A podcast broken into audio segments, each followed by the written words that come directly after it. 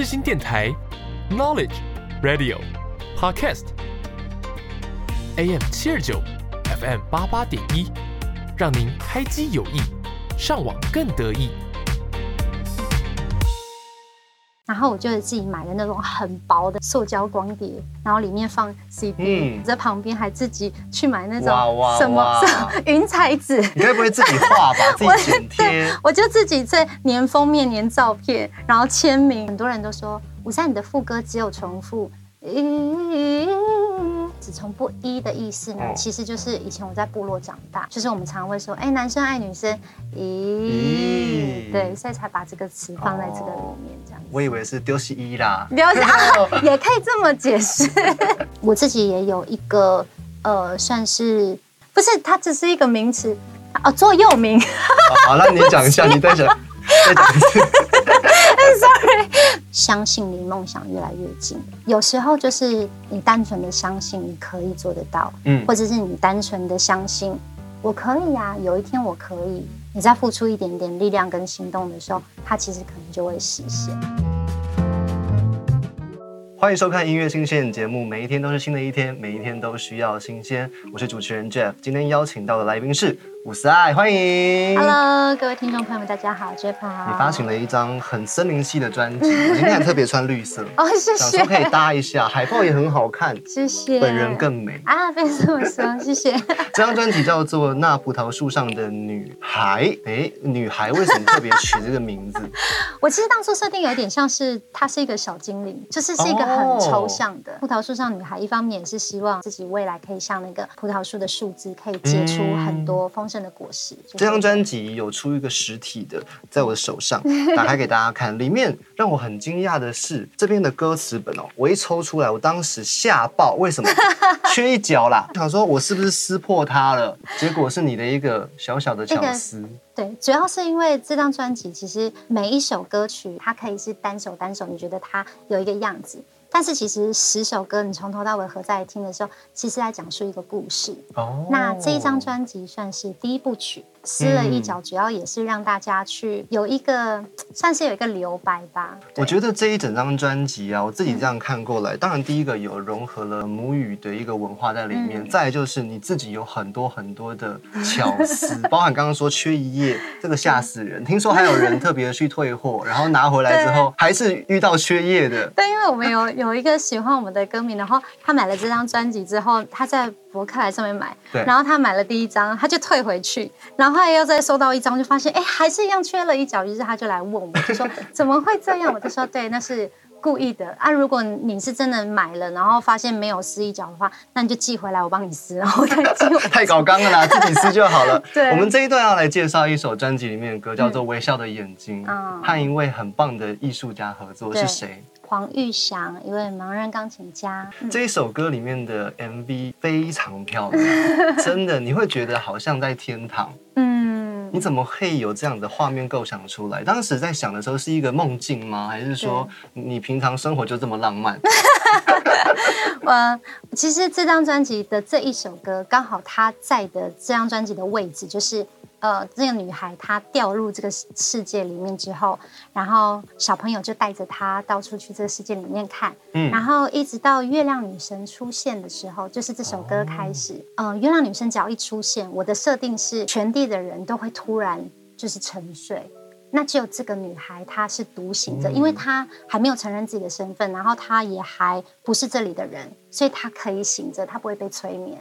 然后，所以他就看着孩子们睡觉的样子，很像是那种微笑的眼睛。因为我们常说小朋友睡觉就很像天使一样，所以这首歌一方面也是写给我女儿，就觉得、嗯哦，她睡觉的样子很甜美，然后也希望她是有点像是一个摇篮曲，因为很舒服。是那另外一方面，其实这首歌也是献给玉祥，就是即便他看不到，可是他却看见这世界一切美好的感觉。然后就觉得我好想要写一首歌献给这些朋友们，因为他们带给我其实有很多的鼓励跟带给我反思。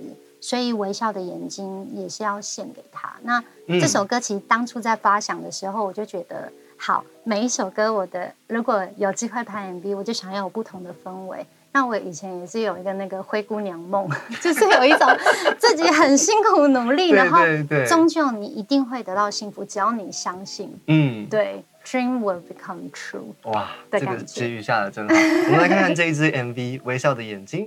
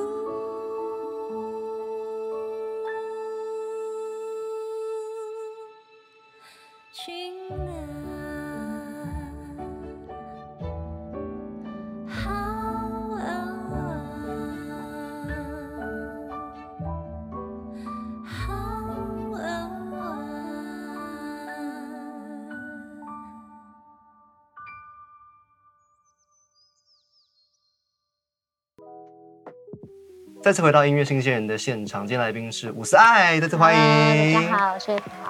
有一张很漂亮的专辑在我手上，《那葡萄树上的女孩》。刚刚有说里面是融合了母语的十首歌曲，还有很多支很漂亮的 MV。今天我们会一个一个来介绍。这一段比较想要了解的是，因为我看了你的资料，你有演过舞台剧，嗯你有做过很多幕前的工作，包含了歌手，大家一定知道嘛。嗯，然后幕后的工作你也没有少参与哦。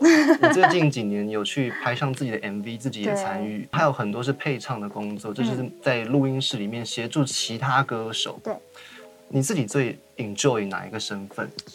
如果论不管是音乐啊，或者是拍摄啊，或者是任何东西，我其实我其实蛮 enjoy 当演员的。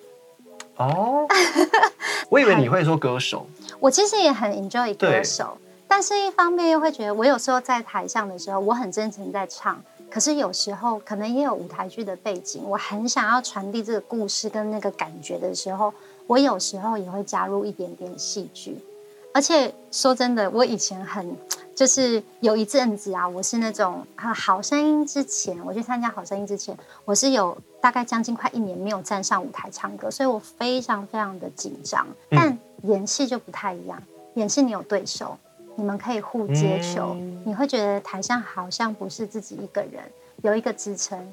然后以前也有拍过可能微电影或电影，我就觉得很好玩，很有趣。哦，嗯因为你好像有很多巡演、世界巡演的经验，那也都是因为演员这个角色带给你的旅程，嗯，是不是？也有演戏，也有唱歌。虽然我也很 enjoy 自己当歌手，但是又觉得如果有一个机会的话，好像可以再也来演戏。就是嗯像这现在的 MV 里面，对还没有那个演戏的桥段，我就会期许第二张专辑我们来演个戏吧，有点这样感觉。MV 里面有很多是眼神的演戏，嗯？其实也也算是，我有时候很羡慕说，哇，怎么会有人可以不用真的说话会有台词，就可以用眼睛哦表达那一切？你的眼睛是会说话的。谢谢你的赞美。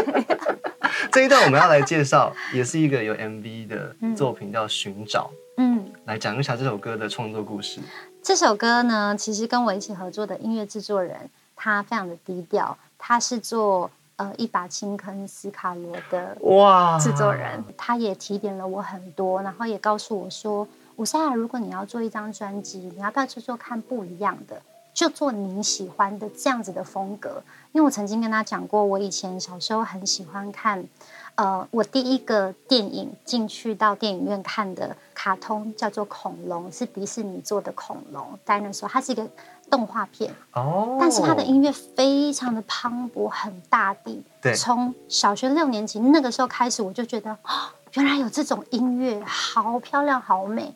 于是，在这张专辑里面，然后包括说像这首歌《Searching》寻找，她就是这个女孩，她谈恋爱的时候，她突然耳边又在传出妈妈的摇篮曲的声音，她就觉得不行，她来这边不是在谈恋爱的，于是她就走进了森林，是所以就开始了这一首歌的音乐。那我在 vocal 的处理上面，也是向我一位很喜欢的美国的歌手叫恩雅致敬。多说一点，对，所以在音乐的 vocal 里面会听到自己跟自己 a cappella 很多，因为恩雅她在录制的时候有看过她的幕后是，她是那种 vocal 是一百轨的，所以她才会很惊人哎。对，所以她才会层层堆叠出这样子的声音，而且是他的。所以我就有在思考，如果这首歌我抽掉音乐，只剩下我的人声的时候，我有没有办法是自己跟自己合声的阿卡贝拉？于是就诞生了这首歌，因为有点像是女孩子一直在寻找，很迷茫，所以你会有很多很多的声音。所以这首歌算是一个一个寻找自我，但也嗯给自己下了很多音乐上面的挑战，包含和声这种挑战。嗯。因为刚刚说到说你的偶像恩雅一百轨，一百轨是等于说录一百个不同的人声，然后要嗯。尽可能相似，对。这样子和声的音色才能合在一对，起然。后又要有和声，又要有主音，是。可能又不同的层层的堆叠。通常都会找和音老师帮忙嘛，然后结果你自己又给人家包起来了，你又自己做了和音，没有，我这就是自己写的时候，当然也是有请教那个制作人，他觉得哎对可不可行，好不好这样子。好，我们来听听看这一首精致的作品，叫做《寻找》。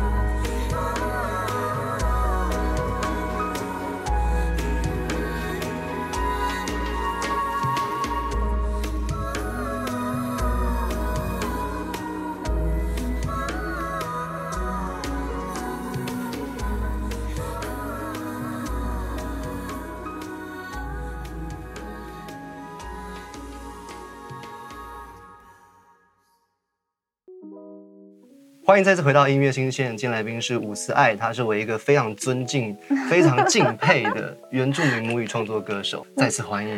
Hello，大家好，我是法发行了一张专辑叫做《那葡萄树上的女孩》，是这一段呢要聊比较深了嗯。如果真的是回顾自己在歌手这条路上面，你什么时候开始有想要做专辑这件事情？这个念头跑出来？老实说，因为我之前都就是忘记有这件事，但是我一直到昨天的时候，我才突然想起，我以前呢、国高中的时候，我呢自己呢去就是请老师帮我录声音，然后用那种拉卡西的伴奏，哦然后我就自己买了那种很薄的那种塑胶光碟，外面包装，然后里面放 CD，、嗯然后我在旁边还自己去买那种什么 云彩纸。你会不会自己画吧？自己 剪贴？我就自己在粘封面、粘照片，然后签名，然后我还嗯记得我就是拿那个云彩纸，然后写那个歌序，这样子一首一首写，告诉他说这是第几首、第几首，我只差没有写歌词，可是那个时候唱的还是别人的作品，对别人的作品，然后我自己也是有排序曲啊，然后什么一直到结尾欢乐的歌什么，我真的我现在回想起来，我真的觉得你很专业。那个时候就有曲序的概念了，你知道吗？我是到大学才感觉到曲序很重要。真的吗？对，可是我现在回想起来，我真的觉得太就是很很荒唐，而且我我有告诉妈妈说，我就是要印二十片，然后我还要预备卡带，因为我可能那个老人家 家里没有放 CD 这种东西。对对，所以我觉得从小都有一个那个歌手梦，然后我都跟人家说我的梦想就是出专辑。是，那每次演舞台剧的时候，他们都问说：“哎，我现在你不知道发专辑了吗？”我就说：“哦，快了，快了，快了。”这个一拖就是个五六年、十年这样子。所以说专辑这件事情，我觉得真的是一个从小的愿望。但是，呃，你自己花了很多的时间等待。真的其实除了音乐，除了影像之外，刚刚你也说了，你嗯最享受身份是演员，然后也有说你曾经到很多不同的地方巡演过。我们很难去去一个一个细数，但你自己总结而言，现在这个时候的你，你怎么回顾这一切？我其实我现在非常喜欢现在时候的我，现在这个时候的我，嗯因为好像有吸取了一块海绵，然后现在可以逐一慢慢的释放。那我觉得之前的有一段过程，我觉得是是辛苦的，但是我也可能年轻，所以很乐在其中，就是有那种好别人给我什么工作、哦、，OK 我去，我都要都对接，就是就是会有点停不下来。嗯然后我一直印象很深刻，如果是海外的演出，之前有一次是这样子，我那个时候要比超级星光大道，对，然后超级星光大道都是礼拜一录影。那我礼拜日的时候呢，我其实是在扬州演出。那那个时候还只是小三通。那我嗯记得印象非常深刻是扬州演出完舞台剧的时候，已经晚上十点。对，然后有一个大叔就开着车载我到泉州，然后要等着搭船。那那个时候到泉州的时候是大概四五点，然后我凌就晨，凌晨，然后我就到了一个大厅坐着，嗯，然后坐着的时候，饭店的人就问我说：“谁小姐，你要不要 check in 啊？”我就说：“我以为说要看日出，对，我就说 四五点了，对，已经四五点。然后我就想说，因为船开是七点，嗯。然后那时候很多人，就是大家都要轰上去，所以我只要一快到七点，我就得跑过去去买船票。于是我就跟那个小姐说，我不用 check in，我就坐在这个大厅等，然后我就手机设定好，然后就在椅子上面眯着眯一下。然后呢，一快到七点，我就冲过去买票。买票了之后，我就先到了金门。然后金门的时候又是一个考验，因为我那时候没有候不到班机，因为我必须要到松山机场，所以在那个地方我又在那边等，想说 OK 好不容易候补上了，然后一上飞机到松山的时候，我就赶快搭去中视，然后一到了以后呢，小胖老师看到我就说：“嗯。吴赛，等下你先上，你先彩排，因为他看我都完妆，哦殊不知嗯那些妆是前一天晚上舞台剧的妆，根本来不及卸，完全没有地方卸。然后老师们他们就说：“哦，吴赛，你今天自己带妆来。”我就说：“这是昨天的妆。”于是他们就在帮我画，所以那一首歌我记得嗯妆非常浓，哪一首歌？一样的月光。一样的月光。所以现在如果大家有回顾的话去看，其实那些都有被保存下来。真的。那个妆就是当时从对岸然后带到这边来的，再再补一次。对，然后但是我觉得有一件事情非常感谢，是嗯一样的月光，我第一个比赛，我第一个就过关，就可以顺利的，因为一天要录两集，所以就顺利了唱了我在星光的第一首主语歌，叫《马兰姑娘》。所以才开启嗯了我在星光唱那么多主语歌之路的一个。哎，当时在这种大舞台嗯唱母语歌的人多吗？其实没有，所以我现在回头起来，我觉得非常非常感谢制作单位愿意给这个挑战，因为对于那个市场来说，一定是中文跟英文，它才能被大家听到两。千年是华语流行最爆炸的那个时代，对不对？周杰伦，然后那些人全部都出来，对在那样的环境之下，有一个制作单位愿意给你唱母语歌，现在想起来太不容易了。我觉得很感谢，可能因为我选太多阿妹的歌，然后我就他们制作单位就你说，我现在除了妹姐的歌，你还有谁的歌？有没有我就别的歌说可以邓丽？君的可以吗？就是对我来说是女神的歌，对，所以后来就现在唱一唱，可以唱自己的歌了，是不是你就觉得哇，更更骄傲了？对啊，所以就觉得真的很不容易。这一段呢，我们一样要分享一个很棒的作品，是《纯爱》。嗯，纯爱。嗯，它的这个曲名，我觉得让人有点耐人寻味的这种感觉。其实这首歌在专辑里面到了一个故事，就是他们参加完丰年祭之后，然后我们丰年祭有一个叫情人之夜，是真的我们传统的习嗯俗。，会有什么样仪式吗？对，我就问长辈，他们就说，一个女生呢，因为我们有系社会嘛，女生如果喜欢男生的话，你就把一颗槟榔放到男生的情人袋，情人袋就是一个斜背，然后彩色的背包很漂亮的。那这个男生如果他也喜欢这个女生的话，半夜他就可以去他家敲敲门。那打开门的呢、哦是爸爸妈妈，不是那个女孩。然后爸爸妈妈就会先看一下这个男生今今年在部落表现怎么样，哎、嗯觉得 OK 没问题的时候，才会请女生出来，然后两个人就可以月下散步去夜游。于是这首歌就这样诞生。那副歌啊，很多人都说吴山你的副歌只有重复，他就说你根本这样子写，好像是在那个偷工，就是你都没有。偷工减料，对你都没有把词写上去，这样。对，我就说我只重复一的意思呢，其实就是以前我在部落长大，就是我们常常会说，哎，男生爱女生，咦，咦对，所以才把这个词放在这个里面，这样子。我以为是丢西一啦。丢西啊，也可以这么解释。好，我们来听听看这一首歌，叫做《纯爱》，来自吴思爱的创作。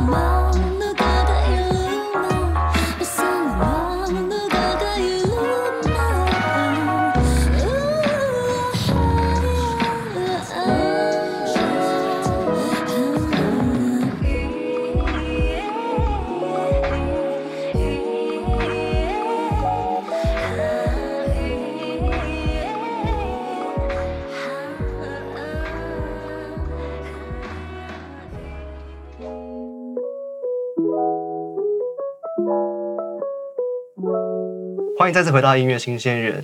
不瞒各位观众，今天我们这个地方是一个练团室，所以隔壁会传来阵阵的钢琴声。蛮好的。我刚才趁机问伍思爱说他会不会钢琴，嗯所以他说你算是无师自通。我就是学了一个礼拜的钢琴，OK，然后完了以后，我就跟妈妈说我不想上了。后来就开始，因为我自己有在教会，然后就是、嗯呃跟敬可能敬拜团啊，或是乐团大家一起玩，然后就慢慢慢慢的一步一步学这样子。嗯，对，所以制作这张专辑的时候，我也觉得也是一个慢慢一步一步的累积。哦，嗯所以你在每一首歌曲的嗯，真的请编曲的人帮你编曲之前，你自己都会有钢琴做一些基底。对创作的时候，你的和弦都是用钢琴按的。嗯，应该说，像这张专辑在制作的时候啊，我就是我其实用了一个月的时间，把我所有想象的编曲，其实大概七八成都先编好。嗯，所以大家听到的可能像主打歌，不要忘记，也是我先编好一个大概，我就给苏老师一起合作，我就给他听，我就跟他说，老师，我就是要这个方向，是然后我要是这种比较有一点史诗感的感觉。哦，他应该还蛮懂你在讲什么，因为对苏老师他也是一个很天马行空的真人，的大家称他为鬼才，他真的是对不？对？节目来到了最后一段，这一边想要问的是说，嗯其实在这几年当中，嗯你有很多的身份是新的，已经不是说演员或歌手嗯了，是妈妈，对，或者是刚刚说的音乐公司的老板。嗯。这些身份，你觉得你拥有之后，自己有没有一些转变，或是不一样的地方？我觉得也是因为是妈妈的这个身份、这个角色，有了孩子，所以我觉得我在音乐的发想跟创作里面，反而多了一份我不知道怎么讲的一个生命感，跟你很想要呵护每一个人听到的听觉跟感受，我就会想要更把它做好，而且我会觉得，如果这一张是要给孩子们听的。他们能不能传唱，又或者是说他们哦，传唱很难呢。你你的技巧，我觉得这大概要二十岁之后吧。可是我发现，因为我的旋律啊，就是我每一首歌可能只表达一个东西，对所以旋律跟歌词我没有写的太难，所以我觉得也可能是因为我女儿她每天都在听，所以我只要一唱第一句嘛哒嘛哒，然后他就会跟着唱。嗯后面即便歌词可能有一点不对，可是旋律啊什么可能就会跟着走。孩子今年五岁了，五岁了，对，刚好跟专辑制作这几年都重叠在一起了。嗯，其实有，但他也算蛮幸福的，可以每天听到这么多音乐，而且他抢先听我觉得他有时候也给了我一些音乐上的建议，因为像专辑里面，他给你建议，真的像专辑里面开玩笑了。这个专辑里面有一首歌啊，第五首。然后呢，那个时候我是要写一些丰年祭、很开心、嗯。很快乐的歌。他就那时候还没有开始下笔写，然后他就突然有个灵感告诉我，因为他很喜欢他嗯喜欢 Black Pink，、什么？然后我就说你才五岁，你听 Black Pink，我就说对对对。OK great，然后然后他就跟我讲说，妈妈你可不可以像那个做 Lisa 姐姐可以跳舞的那种舞曲？所以大家可以听听看专辑里面的第五首歌，真的也是有听到有我听到我女儿的呼喊，竟然有这段故事，不是为了、嗯为了她想要什么而写，而是就觉得他真的给了我一个灵感。你从来没有想过自己会有一首类似寒风舞曲没的东有，西于。是那首歌呢，前面就是一个小调的感觉，嗯。到了副歌转成大调，就是你会一直一直感觉好像就是有曲风一直不断的转变，这让我想到之前我访问吴炯恩，啊，炯恩他是做舞曲原住民舞曲的专辑啊棒，一只大拇指。真的，我觉得未来如果你们有机会合作，那个一定会 amazing。我之前就跟他说，我这张专辑好想跟他一起合作，就是这一首歌，哎但是后来呀，时间一直碰不上，可以在前对镜头前敲腕。吴炯恩，快点来看这一集。好，这一段最后一个题目，我觉嗯得我自己设这个题目的时候，我就有很多的考量，会觉得说这题目好抽象，到底该怎么问？有一题是说，因为这张专辑我看了文案，然后听了歌曲，我一直认为基督信仰，嗯还有你的原住民身份，嗯对你整个人来说影响非常非常深。嗯但究竟这个深该怎么样去形容？我觉得你你自己的感觉是，你得到什么样礼物是从这样的身份而来？我觉得我自己身为阿美族跟身为原住民好了，我们之所以在呃那样子的环境生长，可能有些人真的是在部落，那我自己真的在花莲出生，而且我第一个家应该就是七星潭。嗯，很美的一个地方。我的那个呃，我一岁到三岁之前这中间长大的这个期间呐、的那个家，我只要跑步十五秒，我就会碰到海水。嗯，所以是一个非常近的距离。然后也因为那边的开阔，跟可能再往下走瑞穗啊、部落我爸爸那边，就是给我有一个呃充满生命力的地方，跟一个辽阔的地方。所以我觉得我自己的身份对于族群这一块，我觉得它带给我的是个性上面其实有一点乐天，嗯，开比较开朗一点，看得开，对，所以有时候反而是我先生有时候会觉得。你不觉得这样子怎么样怎么样的时候，我就说、嗯不会啊，没关系，看看海就好了。太乐天了。但是他就有时候会把我拉回来，就告诉我说，有时候还有很多现实的面要考量。后来我才哦，我觉得他可能是一个缺点，但是也是一个优点。学习。那对于自己是基督信仰这件事情，我觉得对我来说是一个非常非常大的礼物，因为他给了我很多的力量，尤其是我自己一个人可能。呃，像之前去比好声音的时候，我真的也是大家都有经纪人陪我一个人去，然后或者是去世界各地演出的时候，其实也都是跟着团体，但是其实对我来说，自己终究还是一个人。嗯所以在这个过程当中，其实我都不敢讲，嗯所以有时候可能接到妈妈电话的时候，我其实已经是想哭，我又不敢哭出来，所以只能说没有啊，我很好，怎么样这种。所以在这个时刻他，我觉得基督信仰给了我一个很大的力量跟支柱，然后我自己也有一个呃，算是自己有一个嗯，那个叫什么？不是，它只是一个名词哦，座右铭。好，那你讲一下，你再讲，再讲一次。